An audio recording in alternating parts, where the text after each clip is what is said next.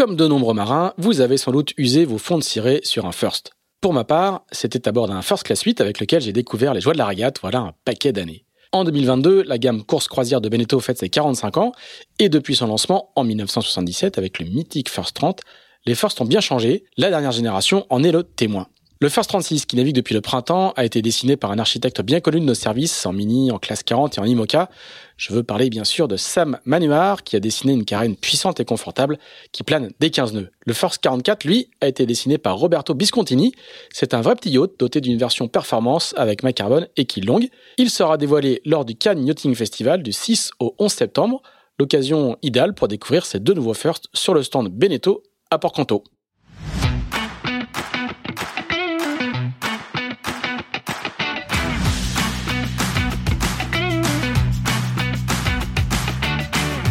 Bonjour, vous écoutez Pause Report, le podcast qui décrypte et analyse chaque semaine l'actualité de la voile de compétition. Pause Report est produit par Tip Shaft, le média des professionnels et des passionnés de voile de compétition. Tip Shaft, ce sont deux newsletters hebdomadaires en français et en anglais, des podcasts, des événements, des formations, ainsi qu'un festival du film et un studio de production de contenu que vous pouvez retrouver sur tipandshaft.com. Je suis Pierre-Yves et je vous souhaite la bienvenue dans Pause Report.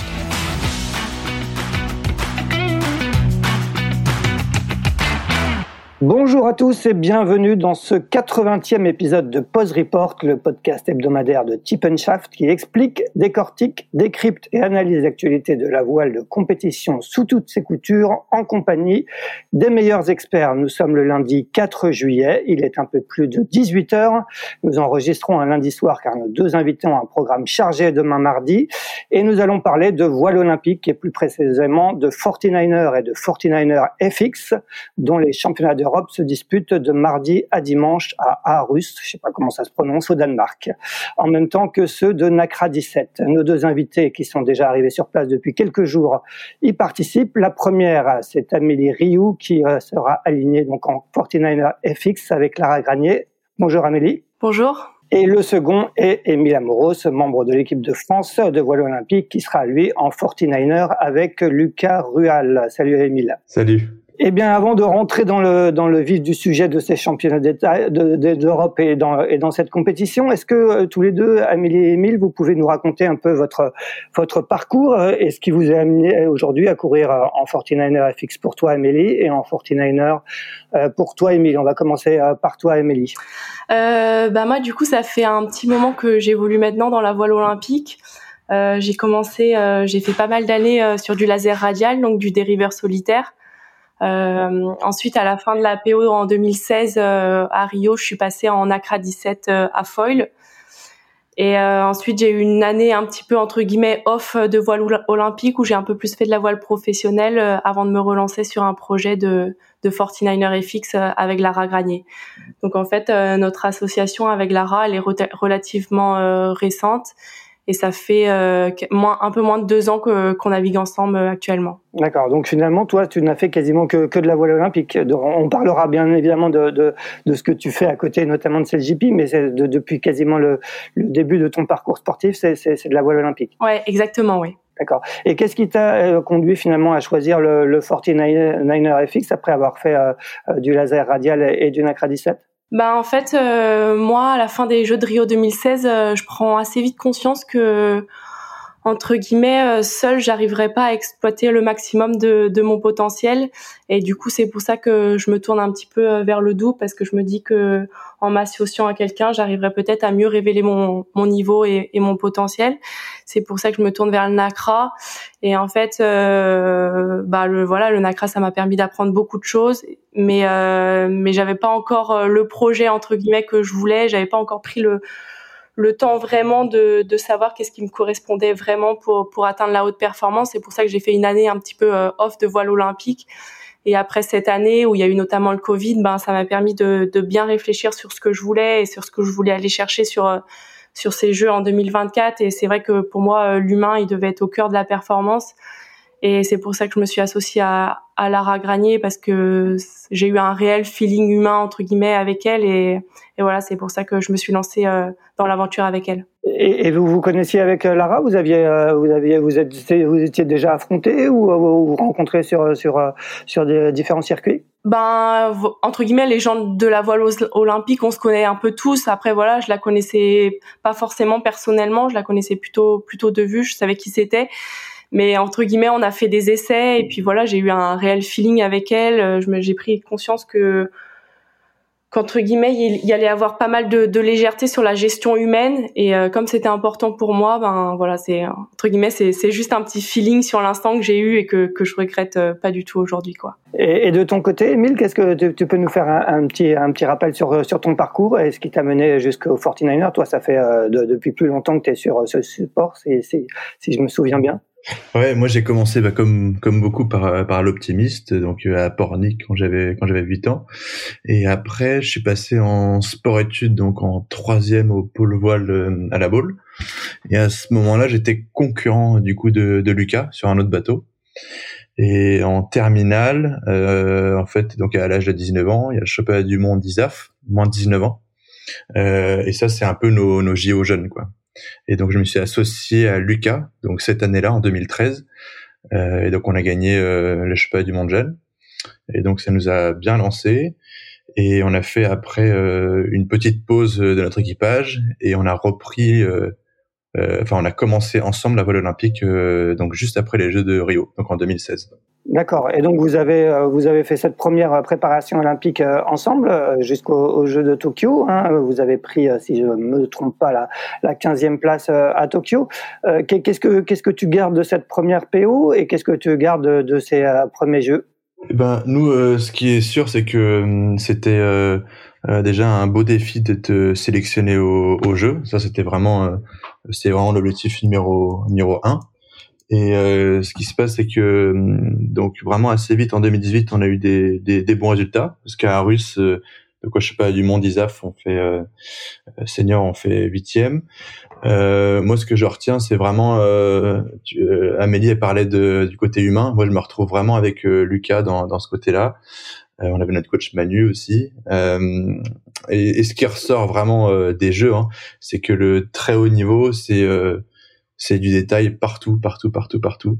Et, euh, et donc 15e, c'est pas la place qu'on voulait faire évidemment. Donc il y a eu des raisons, il y a eu des bilans, mais on a vraiment euh, su tirer, je pense, vraiment des conclusions sur la gestion de projet, sur notre équipage. On s'est posé euh, beaucoup de questions et on a vraiment eu envie euh, de retourner, voilà, après les Jeux de Rio, avec bah, là un encadrement nous qui est, un, qui est un peu différent, mais avec encore plus d'envie, plus de détermination et plus de, de précision, je dirais. Ouais, tu, tu, tu, parles de détails, justement, qu'est-ce qui, qui sépare quelqu'un qui termine 15e euh, des, des Jeux à, à quelqu'un, à, un tandem qui fait euh, podium, euh, médaille sur, sur des Jeux? Bah, Ça peut paraître fou, mais bon, 15e, 15e, c'est, là on était clairement un, un, peu loin, mais le, le, top 10 en tout cas des Jeux, bah, tout le monde peut, peut, peut, gagner. Quoi. Là on était par exemple à Kiel la semaine dernière en Allemagne. Et dans le top 10, euh, tout le monde, euh, avant la Race, pouvait gagner la régate. Donc quand tu parles de détails, ah ça ah, c'est vraiment dingue. Quand tu parles de détails, c'est vraiment euh, tout. Ça part de la demi-longueur au départ, à un virement un peu raté qui fait que tu passes pas devant les autres, à euh, un envoi de spi où peut avoir un nœud. Enfin, c'est que des petits détails qui font que euh, bah, tu passes derrière. Et en fait, celui qui est devant, c'est celui qui fait le moins d'erreurs et qui est le plus le plus solide, quoi. Et, et, quel résultat vous avez fait du coup à, Kiel? Donc à Kiel, nous, on était euh, bien dans le match toute la semaine et puis la medal race, on fait 8. Donc on termine euh, huitième de cette régate-là. Euh, on, va pas du, on va pas du bon côté. Et puis euh, bah, typiquement, il manquait un peu de, distance sur la ligne, donc on part, tu vois, une demi, une longueur en dessous. Mais euh, Kiel, c'est vraiment pour nous, on sent vraiment que c'est bonne régate parce que outre le fait de finir huitième, on sent vraiment qu'on est dans le match et qu'on jouait avec les tout premiers toute la semaine. Donc ça valide de la vitesse, ça valide le travail qu'on fait avec notre coach Fabrice depuis bah, depuis novembre. Euh, sur l'aspect euh, tactique, stratégique et technique du bateau. Donc c'est vraiment ces genres de regards qui, euh, qui, qui montrent, qui mettent en confiance et qui montrent que, que tu dans le match. Quoi. Pour toi, Amélie, euh, tu, as, tu, as fait donc du laser radial, du NACRA 17. comment on, passe tout d'un coup sur un, nouveau support comme le, le 49er FX J'imagine que c'est, je sais pas, je suis pas spécialiste, mais j'imagine que c'est quand même assez différent de, des supports que tu as connus auparavant. Ben oui, entre guillemets, euh, chaque chaque support a ses, a ses spécialités. Après, comme j'avais été équipière en ACRA, euh, aujourd'hui être équipière en ACRA 17, c'est quand même hyper sollicitant physiquement. Donc, euh, du coup, la dimension physique que je retrouve euh, aujourd'hui également à mon poste euh, entre guillemets de d'équipière en 49er FX, la dimension physique, j'arrive entre guillemets à, assez bien assez bien la maîtriser, mais c'est plus le côté entre guillemets équilibriste qu'il y a vraiment sur sur ce bateau-là qui est voilà qui est un peu plus à appréhender au début, quoi. Justement, est-ce que tu, tu, peux nous raconter comment, euh, comment, c'est quoi exactement le comme support le 49er FX euh, Qu'est-ce que ça demande et comment ça se conduit euh, Est-ce que tu peux nous faire un peu un, une photographie du 49er FX et après on demandera peut-être la même chose à Emile en 49er. Les bateaux sont proches. C'est juste une question de, de, de surface de, de, de voile, c'est ça entre les deux supports Ouais, c'est exactement ça. On a le, les meubles coques on a des surfaces de voile, enfin on a un mât différent, donc du coup on a des surfaces de voile différentes. Et euh, bah, du coup, c'est un bateau. Euh, voilà, c'est on a c'est un c'est ce qu'on appelle un deriver skiff. On a on a ce qu'on appelle des, des petites ailes euh, sur sur les côtés et c'est ce qui rend en fait le bateau hyper instable. On peut on peut jamais s'asseoir sur le bateau, sinon entre guillemets on dessale tout le temps. Donc on est toujours debout sur le bateau.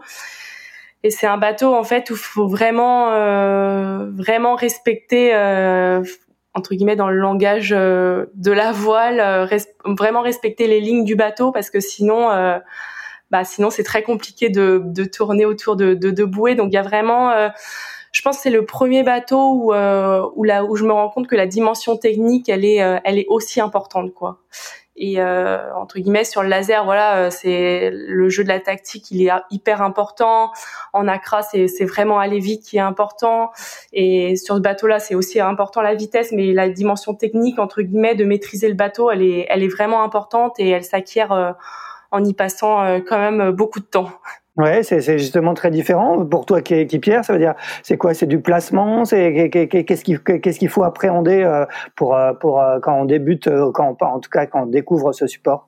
Bah en fait, faut quand même passer beaucoup de temps à essayer de comprendre comment comment le bateau il marche parce que parce que voilà, il n'y a pas 46 milliards de fonctionnement entre guillemets et euh, il faut, faut vraiment respecter ce qu'on appelle les assiettes de, de bateau, donc tout, ce qui est angle de gîte ou de contre gîte, ça c'est hyper important de respecter parce que sinon, euh, bah, si ça c'est pas respecté, euh, les manœuvres elles sont, elles sont vouées à l'échec avant même d'y avoir démarré quoi. Donc par exemple, euh, moi, avant de commencer le Forti, euh, ça me paraissait très compliqué de me dire, ben, c'est un bateau où euh, si par exemple t'es pas ensemble avec ta barreuse, tu respectes pas l'assiette du bateau, et eh ben tu peux pas abattre, par exemple. Ça me paraissait tellement inconcevable que je me dis mais c'est pas possible. Et en fait, ben j'ai très vite compris de, de quoi il voulait parler, et ben je me suis rendu vite à l'évidence que effectivement, euh, enfin, si on respectait pas tous ces paramètres hyper précis, ben, en fait, euh, le bateau, il nous dominait, quoi, et puis on n'en faisait rien, quoi, tout simplement. Émile, tu, euh, tu, tu, confirmes, toi qui fais du, du 49er depuis un peu plus longtemps qu'Amélie, euh, est-ce que c'est un bateau qui, qui demande un, un, apprentissage assez long? Oui, oui, ce que, ce que dit Amélie, c'est vrai sur l'aspect technique, et Amélie, elle, est très humble, hein, et ce qui est important de savoir, c'est que le moteur sur le 49er, c'est l'équipier, hein. Ça, faut, ça, faut pas trop le cacher. Hein. Donc c'est vraiment nos postes qui font que le bateau il avance vite. Je charrie un peu les barreurs, hein. mais euh, mais euh, c'est très technique et en fait nous typiquement si on veut euh, lofer ou si on veut abattre, eh ben c'est nous qui décidons. C'est-à-dire qu'on borde la grand voile, le barreur ne peut pas abattre. On choque, le barreur il est obligé d'abattre. on a vraiment un rôle de pilotage avec notre écoute et ça c'est quand même assez excitant parce qu'en tant qu'équipier bah, on est autant pilote, surtout auprès, hein, autant pilote que, que le barreur. Donc il y a vraiment cet alliage de, de barre écoute qui est hyper important et qui va jouer ensuite après sur l'assiette du bateau. On va pas chercher la même assiette en fonction des conditions. Euh, donc ça c'est un truc que j'aime vraiment et, et l'aspect manœuvre aussi. Donc t'en parlais Amélie, mais c'est en fait si on n'est pas dans les lignes du bateau, si on n'est pas en glisse, euh, le bateau il va pas abattre en fait donc dans le vent donc le bateau il, faut être techniquement extrêmement précis pour pouvoir euh, avoir les trajectoires qu'on veut quoi. Ouais, donc c'est vraiment un bateau euh, très très très technique. On, a l'impression que c'est c'est beaucoup plus technique que, que d'autres séries. C'est très spécifique le 49er. Bah c'est que c'est donc c'est quand même toilé. Nous là il y a il y a 60 mètres carrés de voile en tout. Le bateau il pèse 100 kilos et le fait que ce soit c'est c'est vraiment surpuissant et, euh, et, donc le fait que ce soit surpuissant comme ça, ça fait qu'on est obligé d'être d'être bon techniquement pour pouvoir faire les manœuvres qu'on veut. Quoi. Au, au jeu de, de Pékin, donc en 2008, la medal race des 49ers, tout le monde décale au JO. Hein. Je parle bien des JO. ça montre que que techniquement c'est un vrai challenge. Ouais. Comment tu, tu, parlais un peu du, du rôle de l'équipier. Comment se répartissent exactement les, rôles sur, sur ce bateau euh, euh, Qui fait quoi exactement euh, Est-ce que qui, qui, qui, qui s'occupe de, de, de, la tactique Qui comment ça, ça comment vous fonctionnez avec avec Lucas? Donc avec Lucas, nous on a des rôles on se répartit les rôles, c'est-à-dire que moi je fais vraiment avancer le bateau, donc j'ai toute la partie euh, technique, euh, vitesse, euh, et je donne, je donne, je donne les infos. Et Lucas, lui, il est plus responsable de la de la tactique. nous, c'est notre fonctionnement à nous, hein, mais mais il y a plein de fonctionnements différents. nous, ce qu'on a voulu, c'est vraiment libérer Lucas pour qu'il puisse gérer cet aspect-là. Et moi, la technique, la vitesse du bateau, c'est un côté qui me plaisait beaucoup, donc je le gère, sachant qu'on est euh, référents de nos euh, de nos domaines quoi mais qu'on peut évidemment interchanger en discuter quoi. C'est euh, c'est pas du tout imperméable.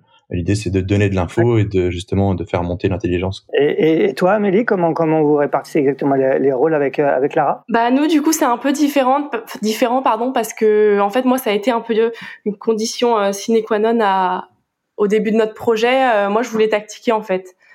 Je voulais tactiquer auprès et, euh, et du coup, euh, du coup, c'est moi qui tactique au prêt et c'est Lara qui tactique au portant. Donc euh, ça rajoute, euh, je pense qu'on est des rares équipages à fonctionner comme ça, surtout je pense au niveau féminin. Mais euh, mais voilà entre guillemets, moi c'est, enfin c'est important pour moi que je tactique. J'ai vraiment le, le, jeu de la régate dans le sang et, et du coup voilà. Donc au début c'était un petit peu dur parce que comme techniquement j'étais entre guillemets, j'avais des lacunes, euh, les lacunes d'une débutante, euh, voilà, et c'était dur de, faire les deux à la fois, mais voilà, progressivement, euh, j'augmente mon niveau technique et du coup, et du coup, j'arrive, j'arrive à relativement bien tactiquer. Bien sûr, sur ces championnats d'Europe, euh, j'ai regardé un peu la, liste de, l'équipe de France qui, est présente euh, au Danemark. Euh, Émile, toi, tu fais partie de l'équipe de France. Amélie, tu fais partie du groupe France. Qu'est-ce que ça change de, faire partie de l'équipe de France ou du groupe France? C'est quoi la, distinction, Amélie? C'est quoi la distinction? Ben, en fait, pour rentrer aujourd'hui en équipe de France soit euh, il fallait avoir fait les jeux en 2000, euh, les précédents jeux, ou euh, soit il fallait avoir fait un podium au championnat du monde, ce que j'ai pas fait puisqu'on a fait euh, neuvième à notre premier championnat du monde avec Lara l'année dernière à Oman. Et du coup, c'est pour ça qu'on est en groupe euh, France 3, ce qu'on appelle le groupe France 3. Donc voilà, c'est des niveaux d'aide financiers, humains qui sont qui sont différents, mais mais entre guillemets, euh, pour moi, être euh, en équipe de France, c'est vraiment pas une finalité, c'est pas ça mon objectif. Hein, on est bien d'accord. Moi, mon objectif, c'est d'aller au jeu avec Lara et, et d'y ramener une médaille. Donc, euh, c'est un peu plus compliqué pour tout ce qui est, bah voilà, moyens humains et financiers. Ça nous oblige avec Lara d'avoir une gestion de projet un peu plus générale et forcément d'y passer un, un peu plus de temps, notamment sur l'aspect financier mais ça nous permet de voilà ça nous permet de aussi euh, mûrir entre guillemets chacune de notre côté et d'avoir un côté euh, vraiment professionnel dans notre projet. Et, euh, et donc voilà donc c'est peut-être que Émilie rajoutera deux ou trois bémols à, à, ces différents statuts mais voilà pour moi c'est uniquement ça et, et, et, du coup, vous, vous êtes, euh, vous avez des partenaires. Comment vous, d'un point de vue purement financier, comme, déjà combien ça coûte une, une saison de, de 49er à, haut niveau, comme comme vous le faites, et, et comment comment vous financez votre votre campagne? Ben, ça coûte. Euh, c'est Émile, le, spécialiste financier. On va lui demander après. mais ça coûte, euh, ça coûte relativement cher. On est autour quand même de, de 60 000 une année, et encore, c'est sur des budgets minimales. Et euh, bah, on essaye de trouver. Euh, la Fédé nous accompagne euh, sur tout ce qui est matériel, coaching aussi, puisqu'on a quand même un, un, entraîneur à disposition. Et, euh, et du coup, pour pour la côté, c'est à c'est à nous entre guillemets de, de trouver des, des partenaires privés. On a également aussi le, le pôle le pôle France de Marseille où on y est toutes les deux avec Lara qui qui nous aide beaucoup. Mais mais au-delà de ça et au-delà des institutions, régions et départements, c'est à nous de de trouver euh, voilà des, partenaires privés. Et puis ben c'est c'est un peu le nerf de la guerre. Et puis tout le monde sait que que c'est quand même euh, un petit peu compliqué à trouver. Mais mais voilà il faut il faut s'y accrocher. Et puis progressivement on progresse aussi dans dans ce domaine de de savoir se vendre même si au début c'est pas vraiment nos nos qualités premières à l'une et à l'autre. Mais voilà on apprend de nos erreurs on progresse. Et puis euh, on arrive à progressivement mener notre projet entre guillemets à bien. Et Émile, tu, tu, confirmes le, coût à peu près d'une saison? Toi, toi c'est à peu près le même ou euh, vous, vous êtes du coup soutenu par, euh, financièrement par, par la fédération, euh, ce qui est quand même une différence de taille par rapport à, à Amélie et Lara? Oui, c'est ça. Enfin, la fédération, du coup, elle a, en fonction des résultats, elle doit catégoriser les athlètes et catégoriser les aides. Donc ça correspond à ce qu'elle dit. Et une saison globalement, ça coûte, ça coûte ce que dit, ce que dit Amélie. et après, ce qui est, comment dire, chaque projet aussi est, différent. C'est-à-dire que moi, les étrangers, je sais que bah, eux, ça leur coûte euh, bien plus cher parce que ils doivent prendre en charge euh, bah, un coach, un zodiac. Euh. Nous, en France, on a la chance quand même d'avoir la fédération qui nous prête un camion, un zodiac, une remorque. Nous, on a fait le choix d'avoir notre propre coach, donc on a recruté. Mais la Fédé a aussi des super coachs. On est quand même euh, bien loti. Et malgré malgré ça, comme disait Amélie, il y a l'aspect partenaire à côté qui qui moi me, me plaît beaucoup. Et on échange pas mal dessus avec Amélie. Et moi, je m'inspire de, de ce qui se fait aussi en course au large pour vraiment essayer de d'impliquer l'entreprise dans le projet, l'embarquer sur le bateau évidemment, ça paraît logique et c'est pas un jeu de mots, mais vraiment leur faire vivre euh, nos hauts, nos bas, les moments un peu de, de stress, les moments de, de joie. Et euh, tu vois, on a un peu un, un partenaire qui s'appelle Balguri qui fait de la logistique et du transport. Euh, donc on s'entend super bien. C'est eux qui nous ont amené le, le mât au jeu. Euh, aux Jeux Olympiques, donc ça crée des petits liens comme ça, tu vois. Ils, eux nous ont transporté notre mât jusqu'au JO et ça crée vraiment euh, bah, du lien et une émulation pour eux et pour pour leur image. Et, et, Amélie, du coup, vous, est-ce que vous avez le, le, le, même, les mêmes entraîneurs que, que, que le, du coup, c'est, on, va dire, hein, c'est Charline Picon et, et, Sarah Steyart qui sont aujourd'hui en, en équipe de France. Vous vous, vous entraînez avec elles Vous avez les mêmes entraîneurs C'est ou est-ce que le groupe est commun ou, ou, c'est chacun du coup un peu de son côté? Ben, le groupe est relativement commun. Enfin, nous, on évolue du coup sur Marseille avec Lara. Euh, elles, elles évoluent plutôt sur euh, La Rochelle, comme elles ont quand même des vies de famille euh, respectifs. Voilà, elles sont beaucoup sollicitées là-dessus, donc elles évoluent beaucoup à La Rochelle, mais entre guillemets sur euh, sur les rassemblements qui s'effectuent à Marseille, euh, on a elles, elles ont leur entraîneur et nous on a le, le nôtre entre guillemets, l'entraîneur fédéral. Et, euh, et, voilà, mais entre entre guillemets, par contre, on, on fonctionne ensemble, euh, voilà, on s'entraîne ensemble euh, dès, dès qu'on peut, quoi, dès qu'on peut, tout simplement. Et, quel regard tu, portes sur, le défi euh, que, s'est lancé Charline hein? On rappelle que euh, médaillé d'or de, de, planche RSX à, à Rio, médaillé, médaillé d'argent euh, à Tokyo. Là, elle se lance dans un nouveau défi euh, sur 49er FX parce qu'elle n'avait pas le gabarit pour, s'aligner en IQ foil, ou sinon il fallait qu'elle prenne beaucoup beaucoup de poids. Quel, regard tu, portes sur, son, sur ce défi? Bah, c'est sûr, c'est un, un sacré challenge pour elle, mais moi je me rends compte que Charline, c'est quand même une, une, athlète assez intelligente et qui sait très bien identifier ses manques et, euh, et entre guillemets ses forces. Et dès l'instant où elle, où elle a réussi à identifier ses manques, elle va très, très vite euh, mettre des choses en place pour, euh, voilà, pour combler ses lacunes. Et c'est ce qu'elles font aujourd'hui avec, avec Sarah. Donc moi, je me fais entre guillemets pas trop de pas trop de, de bill pour elle, dans le sens que je pense qu'il va avoir un, bon match assez serré avec nous. Ouais, justement, comment comment bah, comment on, on c'est quand même euh, très particulier parce que vous euh, vous, entraînez parfois ensemble, comme tu le disais à Marseille. Euh, en même temps, vous êtes concurrent, hein, concurrente. Il y aura il y aura qu'une place pour pour les JO de, de Paris 2024 sur le plan d'eau de Marseille. Comment comment se vit cette concurrence interne? On en parle beaucoup hein, en voile olympique, c'est assez particulier. C'est c'est compliqué à vivre. On on arrive à tout partager on garde des choses pour soi.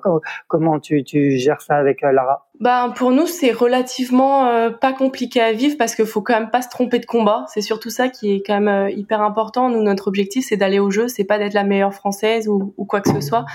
Donc, je pense que plus on réussira à créer une émulation avec elle et entre guillemets on réussira à tirer le vers le haut l'une comme l'autre, même si aujourd'hui on est, je pense, techniquement un peu plus au-dessus d'elle bah, je pense que meilleur ça nous rendra euh, chacune. Donc voilà, pour l'instant, euh, on est plutôt dans une ambiance euh, respectueuse et de travail. je sais pas, je ne maîtrise pas entre guillemets jusqu'à quand ça durera. J'espère que ça durera le, plus longtemps possible, le, plus longtemps possible. Je sais aussi que voilà, à l'approche des, des, objectifs, tout le monde entre guillemets se, se, renferme un peu dans sa bulle et se renferme un peu dans, dans son projet et et devient peut-être un petit peu plus individualiste. Mais ça, entre guillemets, c'est le sport de haut niveau qui veut ça et, et c'est comme ça. Mais, euh, mais pour l'instant, ça se passe bien. Donc, euh, donc voilà, faut prendre ce qui est bon à prendre et on verra, on verra ce que, ce que le futur nous réserve. Mais moi, j'ai toujours été, euh, j'essaye d'être respectueuse des autres et, euh, et voilà. Après, moi, je, je, je, je maîtrise pas le reste et, et voilà. Mais je, sais, je sais aussi euh, où je veux aller et, euh, et voilà.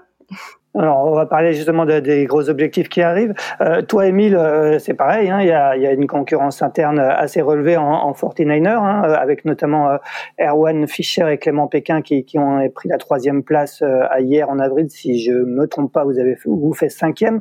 Il y a aussi euh, Kevin Fischer et Yann Jovin. comment ça se passe cette concurrence interne? Est-ce que vous vous entraînez aussi ensemble? Est-ce que vous avez les mêmes coachs Même question pour Amélie. donc nous, on, déjà avec les gars donc que tu as cités on, on vient du même sport-études, donc on est ensemble depuis presque 2009. Donc euh, vraiment, on se connaît depuis des années. Donc c'est un groupe qui qui se connaît, qui est capable de, de se dire les choses. Vraiment, si un groupe on veut qu'il fonctionne, il faut être capable de se dire les choses. Et on est vraiment là pour euh, notre perf euh, bah, individuel, parce qu'au bout du compte, comme disait Amélie, le but c'est d'aller au jeu. Mais l'idée c'est euh, on, utilise le collectif, on fait vivre le collectif parce qu'on pense que bah, ça va faire monter notre niveau. Donc on s'entraîne ensemble. Euh, eux, ils s'entraînent avec euh, Françoise euh, Le Courtois, qui est la coach équipe de France. Et nous, on a recruté euh, donc Fabrice Jaunet, qui était notre coach quand on était jeune en 29er. Et l'ambiance est vraiment bonne et c'est ce qu'on avait déjà sur la préparation olympique d'avant. Et évidemment, quand on se rapproche de sélection, c'est c'est plus tendu parce qu'il n'y en a qu'un qui y va. Mais globalement, c'est toujours resté respectueux. Donc vous, vous avez fait le choix euh, de, de en plus euh, euh, recruter un coach personnel entre guillemets? Ouais, c'est ça. Donc nous on a Fabrice Jaunet et, et donc c'est notre coach 100% du temps, voilà, jusqu'au bah, jusqu'à la sélection, jusqu'au jeu, on espère. Et ça, c'était une des conditions pour pour repartir, c'était d'avoir un coach 100% du temps avec nous et qui plaisait là, c'était un coach qu'on bah, qu'on connaissait bien, qu'on affectionnait particulièrement et qui connaissent, qui nous connaissait nous aussi extrêmement bien. Donc, euh, donc vraiment, on est très heureux de l'avoir, avec nous. Un petit mot sur ce, processus de, sélection. Est-ce que aujourd'hui, euh, euh, vous, savez quand, jusqu'où il ira, euh, quand, seront faits les choix? Est-ce que, est-ce qu'on vous en a parlé? Euh, On sait qu'il y, a souvent beaucoup de secrets autour des, critères euh, de sélection parce qu'on veut pas, on veut pas les dévoiler à, la concurrence, notamment étrangère, pour pas fausser le jeu. Mais est-ce que, est-ce que vous, vous êtes, c'est, très clair dans, vos têtes respectives, Amélie Vous savez comment ça allait se passer et comment ça va se passer et quand, quand vous serez fixé? Euh, Non, plutôt pas. Il y a une interrogation sur le comment, où.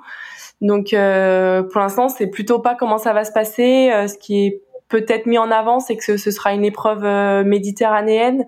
Mais voilà, c'est encore euh, une supposition. on se, on, voilà, on a, il y a quand même beaucoup d'interrogations aujourd'hui. On n'a pas, on n'a pas eu de réponse, donc c'est encore quand même relativement tôt aussi. Donc, euh, donc voilà. Et, et toi, Émile? Oui, c'est ça hein, exactement. en fait, on n'a pas beaucoup d'informations sur euh, sur euh, quand ni comment. ça, c'est sûr que c'est un peu compliqué, mais l'idée c'est que bah nous, du coup, le but c'est de faire monter notre niveau de jeu et de progresser le plus possible. Au final, si on savait où c'était, on, on travaillerait pareil. donc normalement, on sera au courant en temps voulu, mais pour l'instant, on n'a pas plus que ça d'informations. Est-ce que ça génère une espèce, un espèce de stress et cette incertitude, c'est jamais très bon, surtout dans, dans, dans, dans, le sport de haut niveau où on a besoin de certitude? Comment vous vivez avec ça? Après, chacun le vit différemment. Donc moi, si je parle pour euh, pour moi, euh, moi je trouve que l'incertitude, on l'a tout le temps en fait. C'est-à-dire qu'on part sur l'eau, euh, il y a une météo qui est prévue, elle va tout le temps changer. il y a tout le temps des trucs qui, qui bousculent un peu notre agenda, nos journées évidemment qu'au fond, on aimerait savoir euh, quand c'est exactement, mais mais moi ça me perturbe pas plus que ça parce que notre travail on le continue, c'est le même et dans tous les cas on fait en sorte d'être d'être prêt. Euh, donc j'ai plutôt hâte d'y être et, euh, et ça me ça me pèse pas plus que ça. Est-ce que dans, dans ces conditions, euh, même si du coup vous ne savez pas quand, quand vous serez fixé et quelles, quelles épreuves vont compter, ces championnats d'Europe au Danemark, est-ce que c'est c'est un c'est une première grande compétition cette saison? Est-ce que l'un comme l'autre, vous avez l'impression que que vous allez jouer que vous jouez beaucoup sur cette sur sur ces championnats d'Europe? On, va demander à Amélie. Ben jouer beaucoup, enfin c'est voilà c'est un championnat d'Europe donc euh, c'est quand même euh, hyper hyper important de, de bien se placer. Euh, on a fait voilà, on a travaillé dur cette saison hivernale comme tout le monde et c'est un peu la, la, dernière répétition avant le championnat du monde qui sera qui sera au Canada, qui elle sera vraiment l'épreuve phare de notre saison. Donc ça reste un championnat d'Europe. Donc pour moi ça ça me tient à cœur de perfer et euh, ça permet aussi de, de jauger la, la, qualité du, du, du, travail hivernal qui a été effectué. D'accord. Et, et, sur ce championnat d'Europe, euh, il y, a, y, a, aussi des, y a aussi des, des duos hors, hors, Europe qui, qui, euh, qui, qui sont acceptés. Hein, c'est ça, c'est open? Ouais, c'est ça, ouais. Nous, euh, par exemple, on a les championnes olympiques, les brésiliennes qui sont là, donc il y a les américaines, donc euh, là, entre guillemets, du, pour le côté féminin, il manque vraiment, pour pas dire personne sur le sur le sur le plateau mondial. Il y a vraiment il y a vraiment tout le monde. Donc c'est pour ça que je me permets de dire que c'est vraiment euh, une répétition avant le championnat du monde. Et ça, je pense que c'est un championnat d'Europe qui va refléter le le niveau du championnat du monde. Ouais, championnat du monde qui aura lieu fin, fin août, hein, c'est ça, au Canada? Ouais, fin août, début septembre au Canada, à Halifax. D'accord. Et, et, toi, Émile, comment tu, tu, tu, tu, appréhendes un peu ce, ce championnat d'Europe? Euh, euh, Vous avez pour l'instant disputé euh, quelques épreuves de World Cup, des, des semaines comme Kiel euh, hier et autres. Est-ce que c'est c'est un peu le, le, premier grand rendez-vous de la saison? Oui, alors comme disait Amélie, vraiment, nous, pareil, en 49er, il y aura, il y aura vraiment tout le monde. Euh, donc euh, ça c'est c'est quand même cool, sachant que en fait c'est ça se dit championnat d'Europe, mais c'est euh, c'est ouvert. Donc là on a beaucoup, on a doit avoir six équipages néo Z, six équipages australiens, euh, des Américains. On a vraiment du, des gens qui viennent de, de, partout. On sera autour de, de 100 bateaux. Et, et en fait Kiel c'était déjà cette flotte là. Donc il y avait déjà autant de monde. Euh, donc en termes de niveau, je m'attends à ce que ce soit proche de Kiel. Et, euh, et oui, ça va être un vrai challenge et c'est une belle répétition euh, avant, avant je sais pas du monde au Canada. vous, vous, êtes dans une série où il y a, il y a des vrais stars. Hein. On rappelle que, que les, les, meilleurs mondiaux, ou en tout cas il y a, parmi les meilleurs mondiaux, il y a Peter Burling et Blair Tuke qui ont été champions olympiques. Est-ce que, est-ce que tu peux nous faire justement un petit état des lieux de, de, de la concurrence internationale sur, sur ce support? Oui, donc il y a, il y a nos, nos superstars, ce qui est, euh, ça me fait marrer. C'est compliqué de le comprendre quand même lui. Hein. J'essaye aussi de le, suivre un peu sur cette GP, mais Burling, ce qui est, c'est dur de communiquer avec lui parce que son anglais est, vraiment atypique. Euh, il y a oui, évidemment le fameux accent néo-zélandais, ouais. Une patate chaude dans la bouche. euh, donc euh, il y a, il y a eux, il y a euh, les Allemands qui font trois, qui vont, qui vont, qui vont revenir. Euh, il y a l'espagnol Diego Botin qui est aussi sur CGP qui, qui fait 4. Euh, L'anglais qui gagne les jeux, il a arrêté. Voilà, donc Diane Fletcher, il a, il a arrêté. Et après, après, en fait, il y a quand même beaucoup de gens qui, qui ont plutôt quitté le circuit. Et donc, je sens vraiment une place qui, qui, qui se libère et on fait partie, bah, on fait partie des, des gens qui, qui répondent présents globalement sur la regard. Donc, on fait partie des, des bateaux qui, bah, qui, qui, qui, ont envie de, de perfer et de faire partie des meilleurs. Quoi. Ouais, du, du, coup, quel, dans, dans, ces conditions, quel, quel est un peu euh, l'objectif que vous fixez sur ces championnats d'Europe? Il y, a, il y, a, un objectif précis en tête euh, du coup, nous, on, on se fixe jamais d'objectifs euh, chiffrés. Donc, on dit pas je vais devenir euh, champion d'Europe. On sait qu'avec notre niveau de jeu, on est capable de, de, de, réussir à faire ça. Mais l'objectif, c'est vraiment de se concentrer sur euh, les moyens qu'on met en place pour y arriver. Et dans les moyens, je trouve que dernièrement, les départs ont vraiment été, ont été solides. Donc, c'est gagner et être aussi bon en précision sur les départs, sur la vitesse et sur nos choix stratégiques. Et après, l'aspect humain il entre en compte. Euh, tu vois, à Russe, on a été champion du monde jeune en 2013, ici en 29er. On fait 8 je sais pas du monde senior en 2018.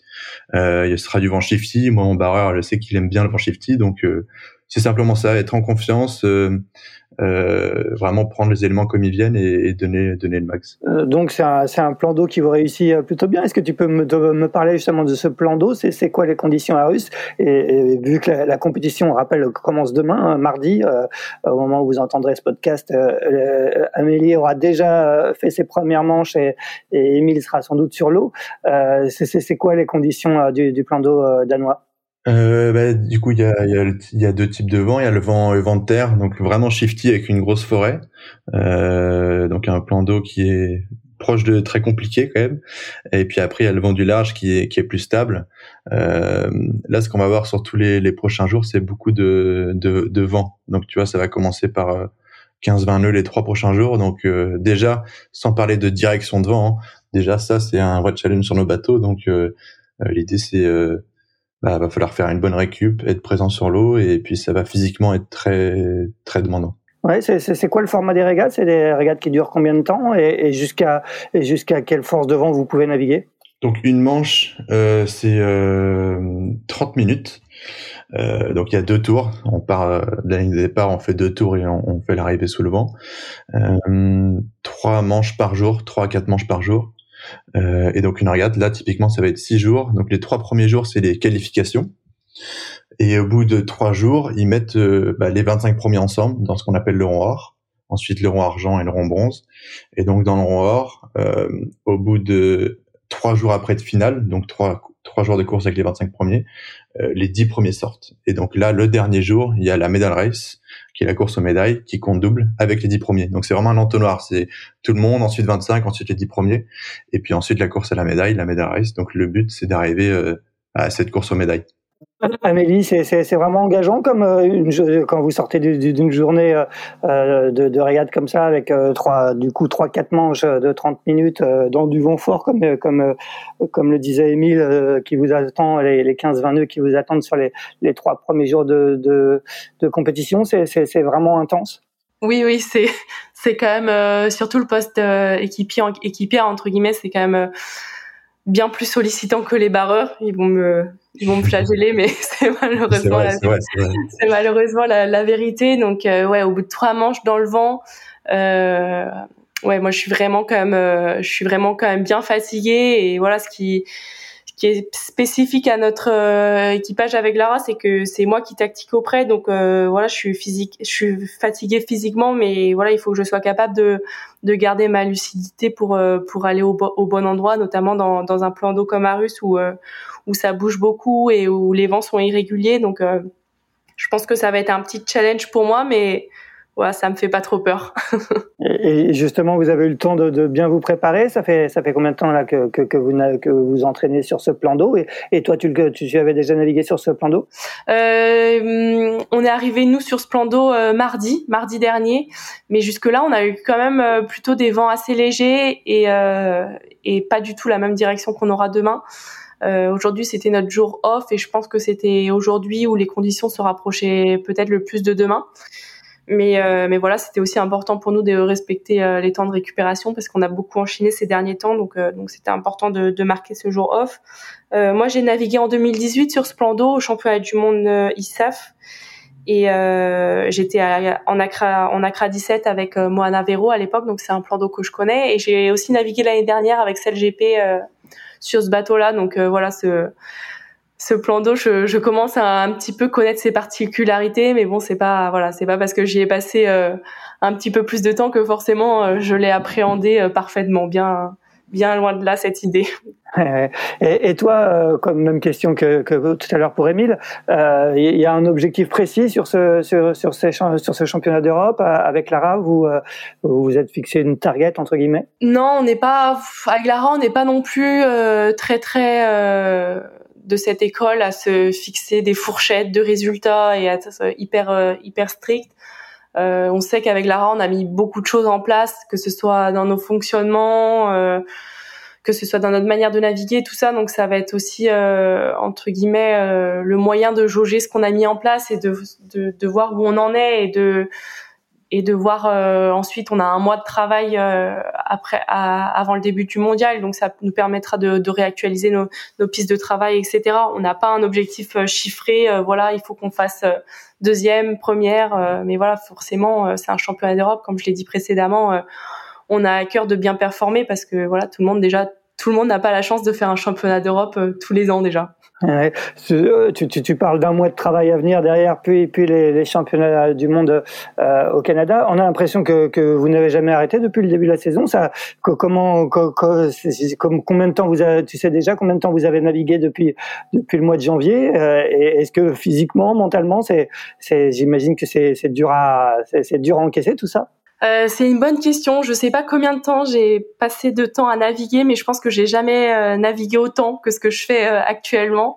Parce que, ben, comme vous l'avez mentionné au tout début, je suis en parallèle avec CLGP, donc donc cette année on est enfin trois filles et Camille Camille qui va nous rejoindre un peu plus tard, donc on est trois voire quatre filles dans CLGP. Donc les événements ils vont être ils vont être euh, redistribués entre guillemets. L'année dernière, on était deux, donc voilà, ça revenait euh, souvent à mon tour euh, d'y aller. Cette année, ce sera peut-être, enfin, ce sera un peu plus soft, mais mais voilà, je, je vraiment, j'ai pas beaucoup de, de, jours de repos et j'ai beaucoup de jours de navigation, mais à la fois c'est c'est c'est peut-être la première fois aussi où je me sens le plus en confiance dans mon projet donc, euh, donc voilà, c'est comme vous dites. Après, faut, faut savoir gérer le, le, surentraînement. Je pense que quelquefois on a la limite de ça avec Lara. Donc, euh, donc voilà, il faut, il faut savoir jauger entre s'entraîner suffisamment, mais pas trop pour euh, pour garder de la fraîcheur mentale, pardon, sur sur les objectifs qui arrivent.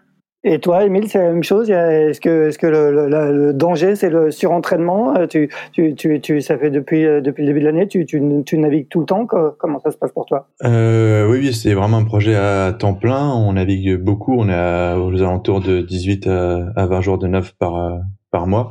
Euh, par contre, moi, c'est mon seul projet, ce qui fait que bah, j'ai quand même plus de, de temps de, de repos. Et, euh, et j'ai déjà fait des choses. Euh, c'est possible de faire deux projets et c'est surtout il faut être bien bien cadré, bien rigoureux.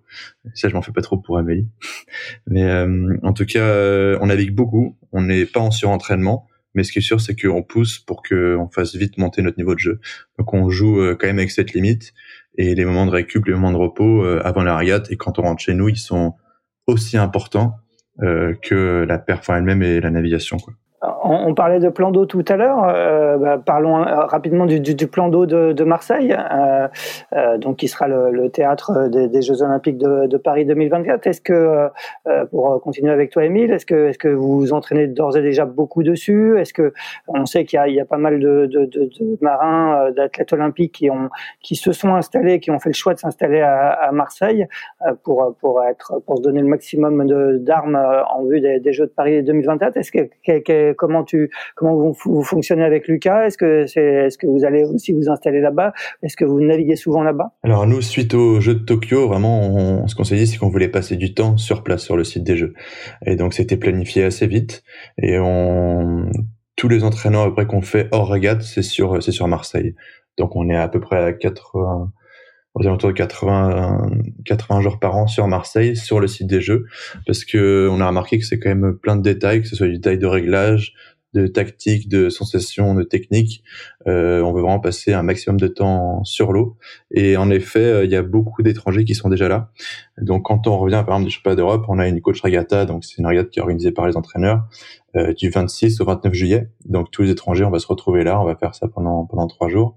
L'idée, c'est vraiment de passer euh, un maximum de temps, de temps là-bas, comme, comme tu dis. Et, même chose pour toi, Émilie, euh, Amélie? Ben moi, du coup, c'est un petit peu plus simple dans le sens où euh, maintenant j'habite euh, j'habite à Marseille, donc euh, du coup mon, mon centre d'entraînement c'est vraiment Marseille. Euh, même si je suis pas marseillaise, hein, je préfère dire que je suis bretonne, finistérienne pas plus exactement.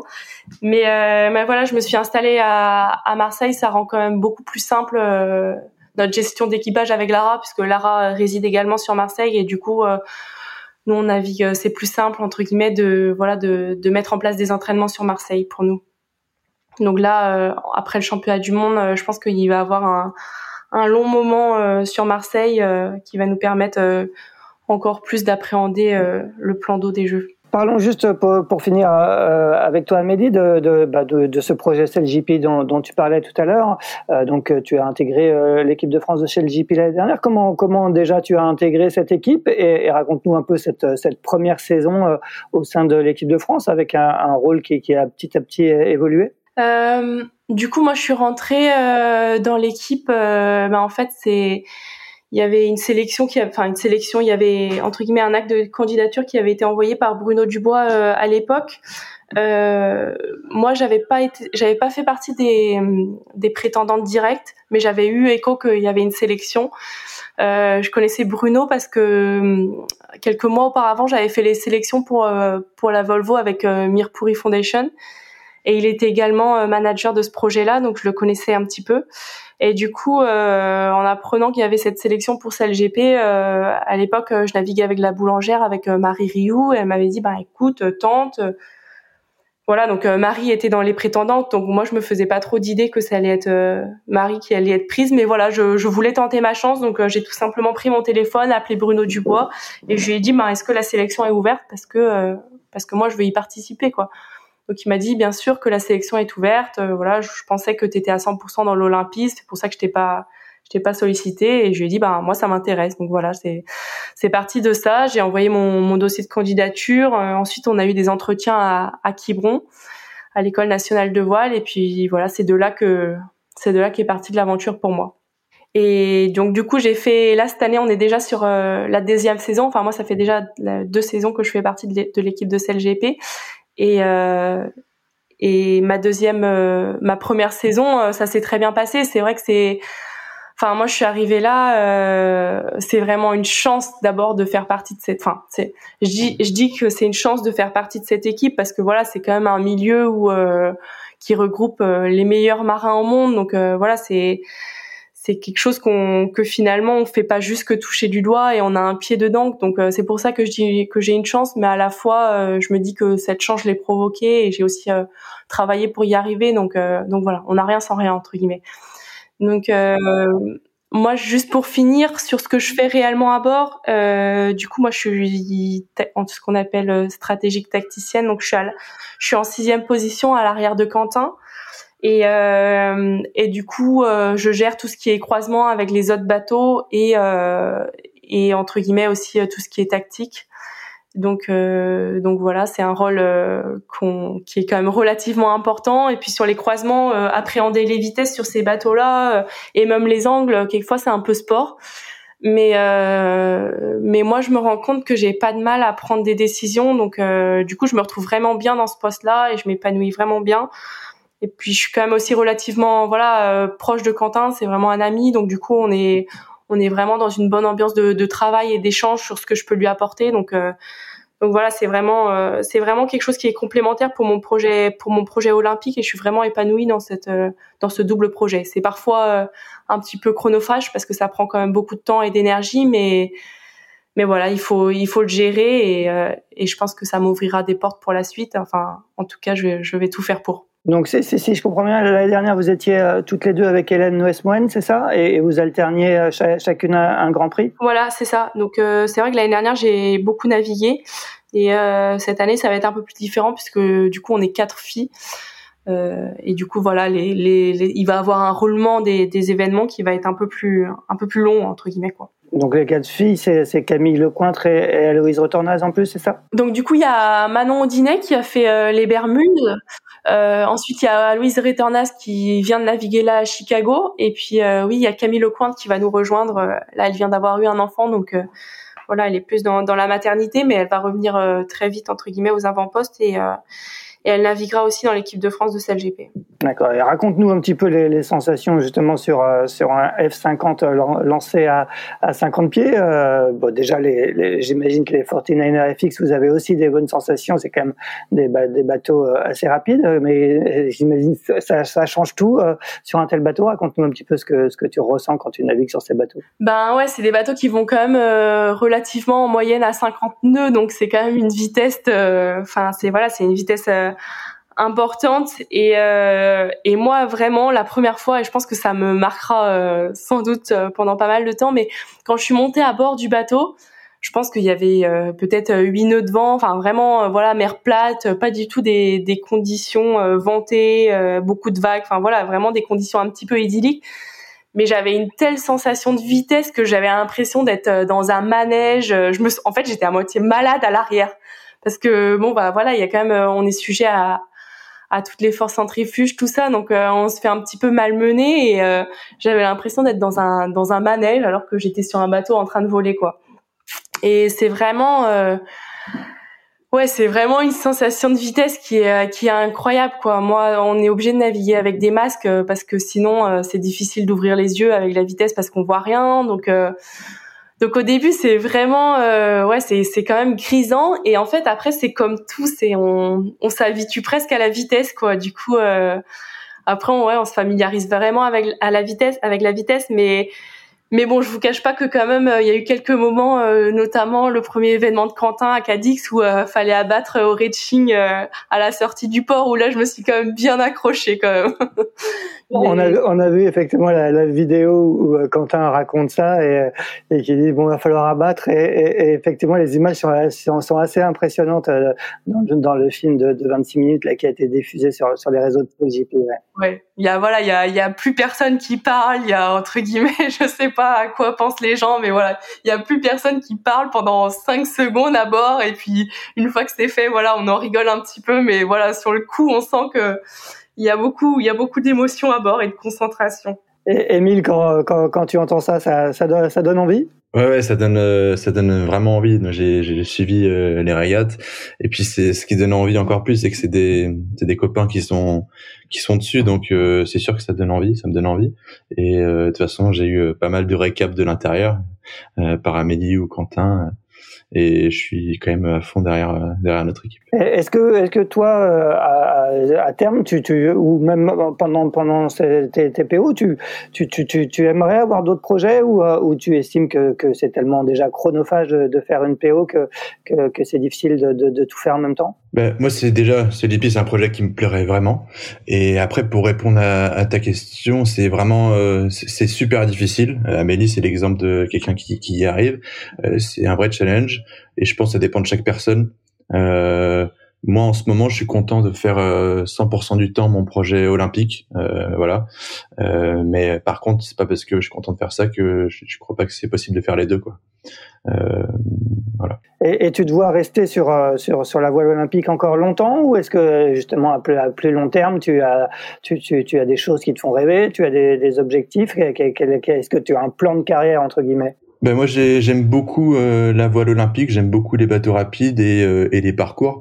Euh, donc je suis évidemment un peu plus tenté par par ce qui est CLGP et Coupe de l'Amérique. C'est clairement des choses qui, qui me donnent envie et je me rends compte que que, que quand même il y a de plus en plus de gens que je connais qui, qui se rapprochent et, et donc c'est cette partie-là de la voile qui me donne envie et j'ai envie aussi d'avoir euh, une grosse perf au jeu, euh, d'avoir une médaille, ça c'est vraiment un truc que j'ai envie.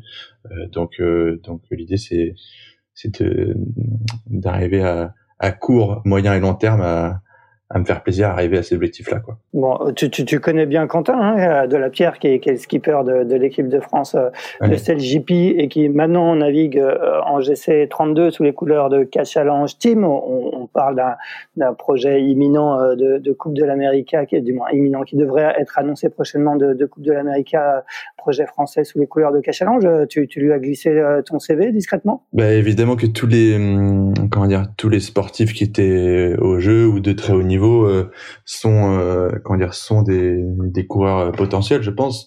Après, j'ai pas eu plus que ça d'informations sur sur le projet, mais c'est sûr que c'est comme je disais, c'est des projets qui donnent envie et je suis vraiment j'ai pas plus que ça d'infos, mais je suis content de voir que quelque chose qui est un projet français qui, qui se montre, comme tu disais, le Catch Challenge, c'est une vraie fierté pour pour notre pays et puis ça donne euh, ça donne vraiment envie. Ouais. Bon, toi, Amélie, tu as plus tu as plus un pied dedans. Euh, on va pas te on va pas te poser la question piège, mais j'imagine qu'on a vu aussi des photos passer euh, sur Facebook de de Quentin de la Pierre avec avec Franck Camas et quelques autres. Je crois que tu étais dessus, si je me trompe pas aussi. Est-ce que est-ce que toi aussi c'est quelque chose la, la, coupe ou, ou ce genre de circuit qui te qui te ferait rêver? Ben oui, oui. Euh, moi, je vais être honnête avec vous. C'est pas que ça me fait rêver, c'est que c'est un objectif sportif pour moi. Donc euh, moi aujourd'hui mon objectif euh, principal, ça reste d'aller au jeu et de ramener une médaille avec Lara. Mais mais si chez la si, si on a la chance entre guillemets d'avoir un projet féminin de la Coupe de l'Amérique en France, je vais me battre pour y faire partie, ouais. Ouais, parce que le, le, but du jeu, c'est si jamais il y a un, projet français, il y a, il y a, une Women's America's Cup sur, sur les, les 40 pieds, hein, c'est ça? Exactement, ouais, exactement. Donc euh, voilà, ça semble bien parti, mais euh, faut pas faut pas vouloir vendre la peau de l'ours avant de l'avoir tué comme on dit. Donc euh, donc voilà mais moi c'est clairement pas un rêve c'est c'est un objectif sportif et, voilà je me donnerai euh, je me donnerai les moyens de, de faire partie de ce bateau. Eh ben très bien. Ben merci à tous les deux. C'était très très intéressant de discuter de 49er et de 49er FX et un petit peu euh, de de JP avec toi Amélie. On vous souhaite eh ben, la, la, meilleure pour pour cette semaine de régate qui commence. Donc Amélie toi c'est sur le pont demain matin c'est ça? Combien de manches demain? Euh, c'est trois manches annoncées au programme et c'est 11 heures euh, mon premier départ. Et, et toi, Émile, c'est demain après-midi, c'est ça? Oui, c'est trois manches aussi à 13 heures. Eh bien, on va vous suivre attentivement en, vous souhaitant le meilleur sur cette compétition. Un grand merci à tous les deux et, euh, et on se retrouve la semaine prochaine pour un nouvel épisode de Pause Report avec peut-être Pierre-Yves s'il si, se joint à moi. Je vous souhaite une bonne, une bonne journée, une bonne semaine à tous. Merci beaucoup. Un grand merci, au revoir.